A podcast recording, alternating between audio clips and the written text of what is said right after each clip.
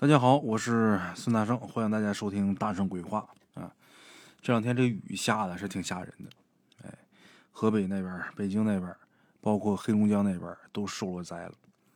咱们家这边啊，今天也是下大雨，刚才刚停，这雨停了大概能有不到一个小时。外边下大雨，这个白噪音特别大，然后我这个麦克风接收这个效果又比较好，所以呢，录出来这个音频呢，里边肯定会有噪音。我是一直等到这个雨停，才给大伙儿录节目。哎，最近全国各地好多地方都在下大雨，大家伙儿一定要注意安全啊！好了啊，闲言少叙，咱们开始说故事。咱们上一期讲的那仨老太太没下巴那故事啊，是发生在河南许昌。咱们今天呢，还接茬讲，还是在河南许昌，还是那位鬼友他的另一个故事。哎话说这哥们儿啊，他入学的时候比较早，四岁的时候跟着他家小姨呢上了育红班这育红班啊，现在好多小孩不知道是什么啊，现在叫幼儿园。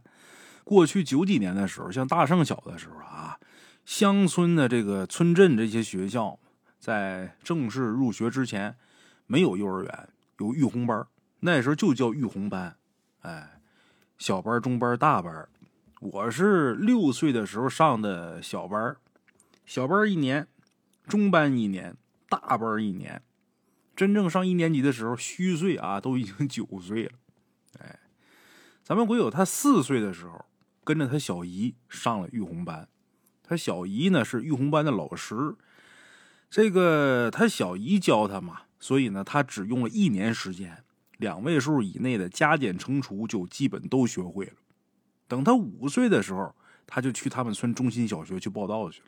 因为刚五岁嘛，不够这个入学年龄。他们那时候标准是六岁，老师不要啊，说太小了。他妈一听说，老师你也别说不要啊，我们这孩子育红班该学的他都会了。你这样，你要不信的话，你试试。就这么的，他妈就让这老师啊对他进行了一个测试。这老师呢给他出了几道题。所出的那些题呢，他也是全都答下来了，没一道错的。老师一看挺高兴，那得了啊，小一岁就小一岁吧，就这么的。五岁的时候上的一年级，哎，这一年级的老师啊，个子很矮，咱们会有现在回想起来啊，大概也就一米五左右。教他们的时候呢，那老师已经年近五十了。那个时候啊，乡村人这生活水平啊太低。个子高的很少啊，营养上基本上都跟不上，而且还得老干活。这老师呢，在这样的环境下，早早的就戴上老花镜了。哎，这老师姓孙，哎，孙老师这人呢很和善，上课的时候笑眯眯的，从来也不打人。就算是提问问题你不会啊，或者是作业你没写完，没关系，重新教你，或者说重新看着你做就得了。这老师啊，过于和善。小孩呢就不容易被管教，小孩啊往往都容易蹬鼻子上脸，所以得管教嘛。但是老师太好了，这班就不好管，哎，所以啊，他们一年级啊总是乱糟糟的。老师一旦要是离开这教室超过两分钟，这班级里边马上就变成茶话会了，啊，干嘛都有，打闹的、玩游戏的、俩人唠嗑的、唱歌的都有，吱哇乱叫的。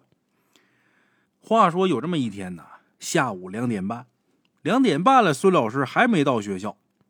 下午的第一堂课呀，就是孙老师的语文课。老师迟到了，那班里边早就跟放鞭炮一样啊，吱哇乱叫啊，啊，疯的都没边了，弄得隔壁二年级啊都没办法好好上课了。说来也巧，二年级的老师啊，咱们鬼友还认识，他们村的，哎。他们班这么闹，人家二年级那边没办法上课，这老师呢就跑到他们班这儿，隔着窗户就叫他谁谁谁啊，就咱们鬼友啊。那老师呢？咱们鬼友先是一愣，啊，都上课半天了，老师还没来。啊，故作镇定的回答二年级老师这问话。但是老师这个吧，他跟学生之间呢，血脉压制，啊。老师这血脉太强大。老师告诉他：“你赶紧上他家去瞅瞅去，你喊他一声，你看他搁家弄啥呢？连班都不管了。咱们鬼友说哈，被老师认识啊，其实是一件很不好的事就这跑腿的活儿，总是落自己身上啊！你赶紧去看他干嘛呢？让他赶紧来呀！剩下的其他人啊，谁再敢大声喧哗，再敢闹，都给我滚家去，把家长给我找来。哎，这老师一来说这么一番话，班里边顿时正襟危坐，一点声音都不敢发出来。班长记名啊，谁再说话记下来，等等老师来了上交。二年级的老师说完之后，转头就要回二年级班里边。余光一看，咱们鬼友还在座位上没动，你干嘛呢？你赶紧喊你们老师去！哎，咱们鬼友哼哼唧唧走出班级门。嗯，我也不知道咱老师住哪儿啊。你鼻子底下长那眼儿是干嘛的呀？光会吃饭呐？你不会问呐？他们村就他一个老师，你赶紧快点跑起来！这老师。照他这屁股就踢了一脚。本来他这裤子玩水、玩泥、玩滑梯玩的呀，乌黑锃亮，得在这屁股这又添一脚印儿。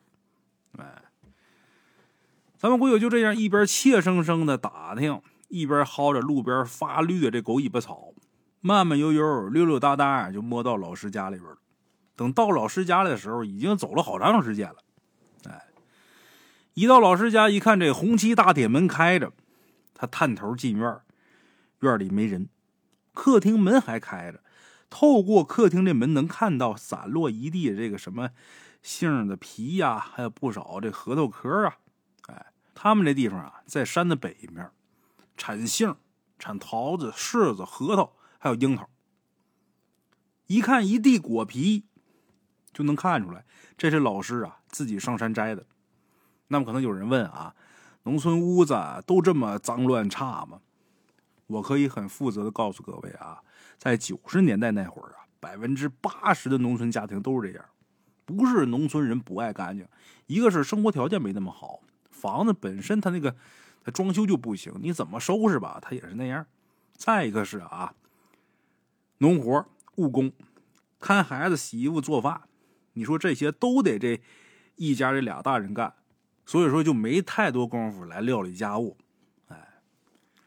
到这之后先喊，站大门外边先喊。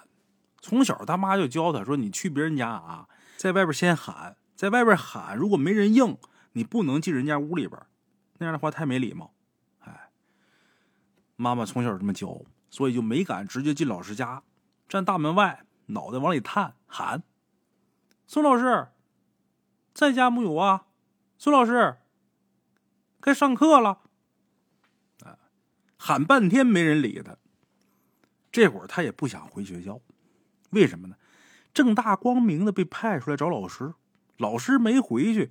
我如果说自己回去，我还得上自习，不爱上自习。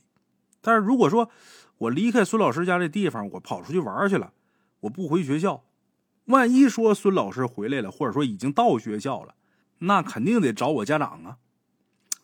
怎么弄呢？想了想，打定主意，我就跟这儿等。哎，我就在这儿等，我也不回去上自习去。那别人问你为什么没回去上自习啊？那二年级老师派我出来找我们老师的，我没找着人，我就没回去。哎，这还有个理由吗？哎，别看五岁啊，心思缜密。哎，我就在这儿等。左右一看，靠近他们家灶火房。就是厨房啊，这灶火房就是许昌的土话。靠近孙老师家这灶火房这门口有这么一个石墩他这一屁股就坐这石墩上，用本来就脏兮兮这手指头啊抠泥巴玩。正当他好不容易把抠出来的泥堆成一堆儿，准备脱裤子往上浇尿和泥巴玩的时候，突然间听见啊，这厨房里边。有悉悉嗦嗦的声音，嗯，这声音不断，他心想：“我操，是不是厨房里有耗子？听里边有动静，悉悉簌簌那声音。好奇呀，扒开一条门缝，目光所及之处，愣了。我操，孙老师在呀，他在灶房做饭啊，这咋整？我在他家玩这么长时间，那肯定得怼我呀。经过好一番思想斗争，还是决定硬着头皮叫，哎，让他上学校上课去。毕竟来都来了，也见着人了，不喊他去上课去，这哪行啊？哎，猛地把这个灶火房的门推开，孙老师该上课了，都迟到可长时候了。再看孙老师，没反应，还是弯着腰，手里边拿个大铝锅，在那淘洗着什么呢？哎。这大白铝锅是他们村里边倒模倒出来那个那个锅，也不搁这淘什么洗什么呢。鬼友以为孙老师没听见，就上去扒了一下。孙老师该回去上课啦。这嘴贴着他耳朵喊的，我就不信他还听不见。就这时候，他看见了比噩梦还要恐怖的一幕。孙老师转过头，映入他眼帘的是一张不能称之为活人的脸。孙老师这头发呀，咱们鬼友讲，就跟俺家那鸡窝一样，蓬松凌乱，眉毛高高挑着，好像那抬头纹不夹死苍蝇就誓不罢休一样。两个昏黄的眼珠子瞪得老大，眼睛看着他，又好像没在看他。相当的无神，又显得格外的恐怖。鼻子里边这会儿已经开始淌出一道鼻涕了，直接淌到嘴唇上，嘴角还沾着几粒小米儿。一只手无意识的在锅里边抓一下，往嘴里边放一下，抓一下，再往嘴里边放一下。鬼友说：“一看这个，就感觉耳朵上那绒毛都炸了，就担心这老师。”把这个米送完，接下来再把我吃了怎么办？就那种感觉，吓得吱哇一声，倒着就跳出他们家灶火房，出去就喊：“快来人呐！俺老师有病啦！”也不知道该怎么形容刚才看到的那一幕啊！啊，就喊我老师病了呀！这时候非常希望有一位热心的村里人能听见，而且马上过来，哎。在外边喊：“谁家有大人呐？俺老师病了，快不行了！谁家有人呐？老师快不中了！”一边喊着，一边已经跑出孙老师家的院子，在狭窄、满是浮土的小道上快速远离孙老师家大门。啊！一边跑一边喊：“我老师要不行了！谁家有大人呐？”终于有一家人的院门开了。哎，谁家小孩啊？可不行，乱说话啊！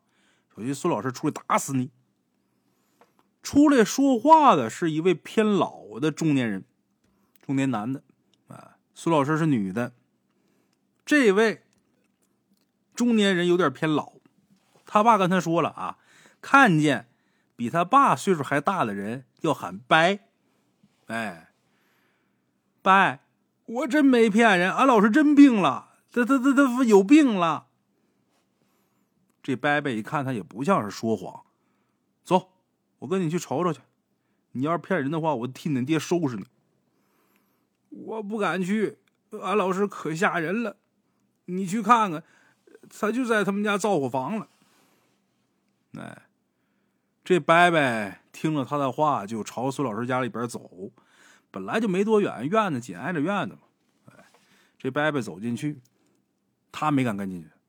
死守在孙老师家大门那地方，就听里边呀，孙老师，孙老师，你这是咋着了？就听这个伯伯问着，可没听见孙老师回复。伯，俺老师是不是真病了呀？因为这会儿有大人在场，所以呢，咱们鬼友这会儿不太害怕。赶紧，孩儿啊！快去路上叫点老头和老太太过来！恁老师这是有东西缠上他了。他听完之后，转身就往大路跑，一边跑一边喊：“有老头木有啊？有老太太木有啊？俺老师中了邪了！恁村老头老太太赶紧来吧！俺老师中邪了！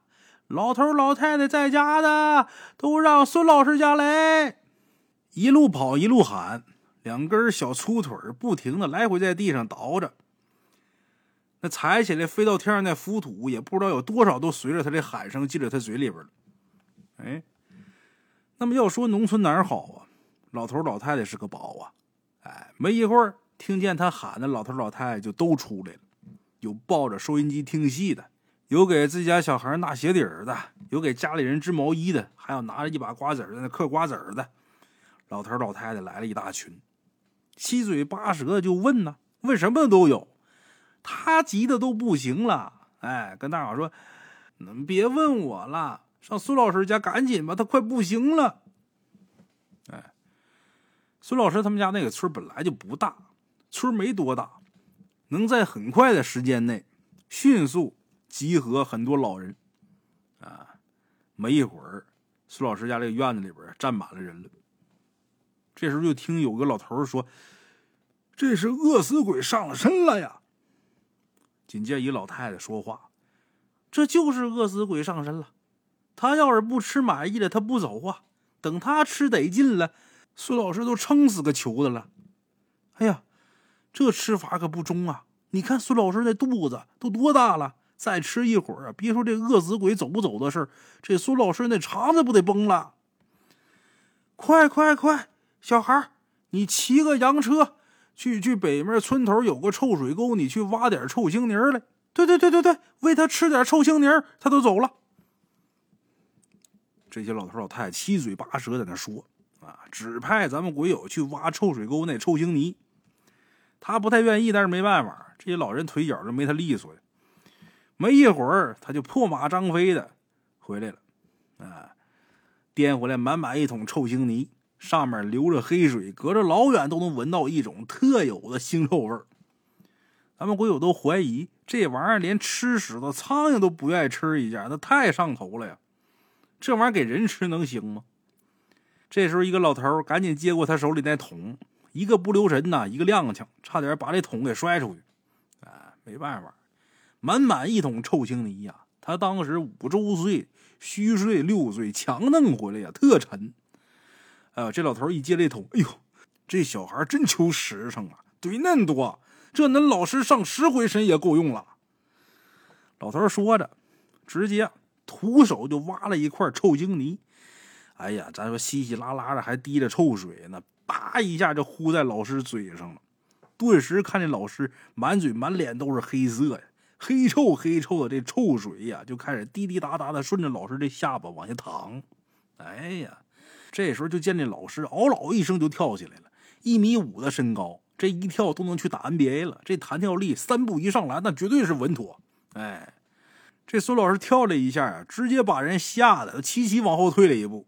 然后这老师哇的一声就开始趴地上开始吐，先是吐出来黑色这臭泥，紧接着是黄色的小米儿，然后是黄白色的粘稠物。哎，连续不断的吐，最后啊，吐出那玩意儿。黄里发青发黑，也不知道什么东西，吐了有一阵儿，就听孙老师说：“哎呀，这啥呀？可恶心死我了！”说话了，听着大致已经清醒了。这时候听大伙说：“啊，没事了，没事了，这附住他的东西算是走了，啊，没事了。”这时候有个老太太从打裤腰带里边抠抠搜搜的掏出来一条老年手绢哎。这种手帕呀，在咱们鬼友那个村里啊，老人的使用方法呢，是把钱卷成卷儿，然后呢，用这手帕呢再卷上，然后呢，塞进自己那秋裤的口袋里边。哎，这手帕不是擦嘴的。来来来，给我的手绢你擦擦脸。这老师接过去啊，这一闻，好嘛，这老太太这裤裆这味儿更鲜亮。没办法，过去农村这老太太藏钱这个地方啊，都比较私密。哈 哈，一闻这味儿，哇的一声又开始吐，一边吐一边扔了这手绢，拿手抹脸上这臭腥泥，可能觉得太恶心了，抓过淘小米那锅呀，就开始往脸上抹淘米水，总算弄干净了。这孙老师问：“我这是咋了？咋回事啊？”孙老师这会儿啊，算是有空张嘴说话了。这时候，一个牙齿枯黄、眼角还挂着白色眼屎的中山帽老头说话了：“饿死鬼上你身了，俺几个想着，你这弄不好还撑死嘞，就喂你吃了点臭腥泥，想着能管住事儿，结果还真管事儿了，这饿死鬼跑了。哎，这老师不听这臭腥泥还好点这一听哇，又开始吐了。哎呀呀呀，不约了，你都约几个来回了啊？别约了，你都约几个来回了，你那意思你别吐了，哎。你说说，你是去哪儿了？还冲着啥了呀？咋会招着饿死鬼了？孙老师这会儿拿着塑料瓢，崴了一瓢凉水，使劲漱了漱嘴。哎呀，我前半晌去山上俺家地里挖点蒲公英，想着回来泡水喝来。这几天呼噜眼可疼，我也不知咋就把饿死鬼带回来了。哎，呼噜眼就嗓子眼儿啊。这老师啊，嗓子疼。上午的时候去他们家山上的地里边啊，挖点蒲公英，合计回来泡这东西喝，哎，给嗓子消消炎、败败火。也不知道怎么就把这饿死鬼带回来了。这时候老头又说了：“恁家山地是不是挨着死孩子沟啊？那沟里早先丢进去多少死孩子和多少绝户头子，你不应该不着呀？那意思你不应该不知道啊？”紧接着就是大话的，就是啊，那死孩子沟里早先扔那么多死人呢，你以后可别去了啊！就是就是，我看呐，得让大队啊买点石灰烧烧那条沟，要不然老出事儿。哎，大家伙一说这死孩子沟，这话题可就来了。咱们鬼友那时候小，特别喜欢听这些事儿，恨不能把这耳朵劈成八瓣贴到他们嘴上去听去。哎，打听，爷，这死孩子故事咋回事啊？实在是难以压制自己这个好奇心。哎，问老头爷，这死孩子故事咋事啊？老头说：“不跟你说，鳖孙儿，刚才还叫我老头呢，想知道回去问恁奶奶去，没告诉他。”鬼友心想啊，这鳖孙老头他记仇啊。哎不说去求，我带着俺武装队去。那么鬼友差点吐这老头一脸。后来他还真就带着他们村跟他同龄的小孩去那山上的那死孩子沟去了。当然，那就是另外的故事了。哎，孙老师呢，经此一事，人倒是也没有什么特殊的变化。呃，在家休息了两天之后，就正常上班、正常工作了。哎，回去给他们教书去了。像这种事儿啊，其实民间并不少见。就光是我们那个村以前就出现过的有两三回这种事儿，被附体了之后就是吃东西，猛吃往死了吃，这是很危险的啊！有明白的老人给出了这主意。虽然说那东西是挺恶心的，但是保命重要。哎，家有一老，如有一宝啊！老人这些宝贵的经验是年轻人没办法比的。哎大家伙以后啊，如果说看见类似的事情了啊，比如说哪个邻居突然间这样了，大伙也能知道怎么去处理去了。哎，千万可不能任由他如何如何，那他吃起来没完，直到把这人撑死为止。这是个好办法，弄点这个味儿大的东西，其实不一定非得这个臭腥泥儿，比如说啊，比如说什么臭豆腐啊，啥这些味儿大的，平常人不太喜欢吃的啊。你往他嘴里边塞，一下就能给他激走了。哎，好了，这是咱们今天的这个故事。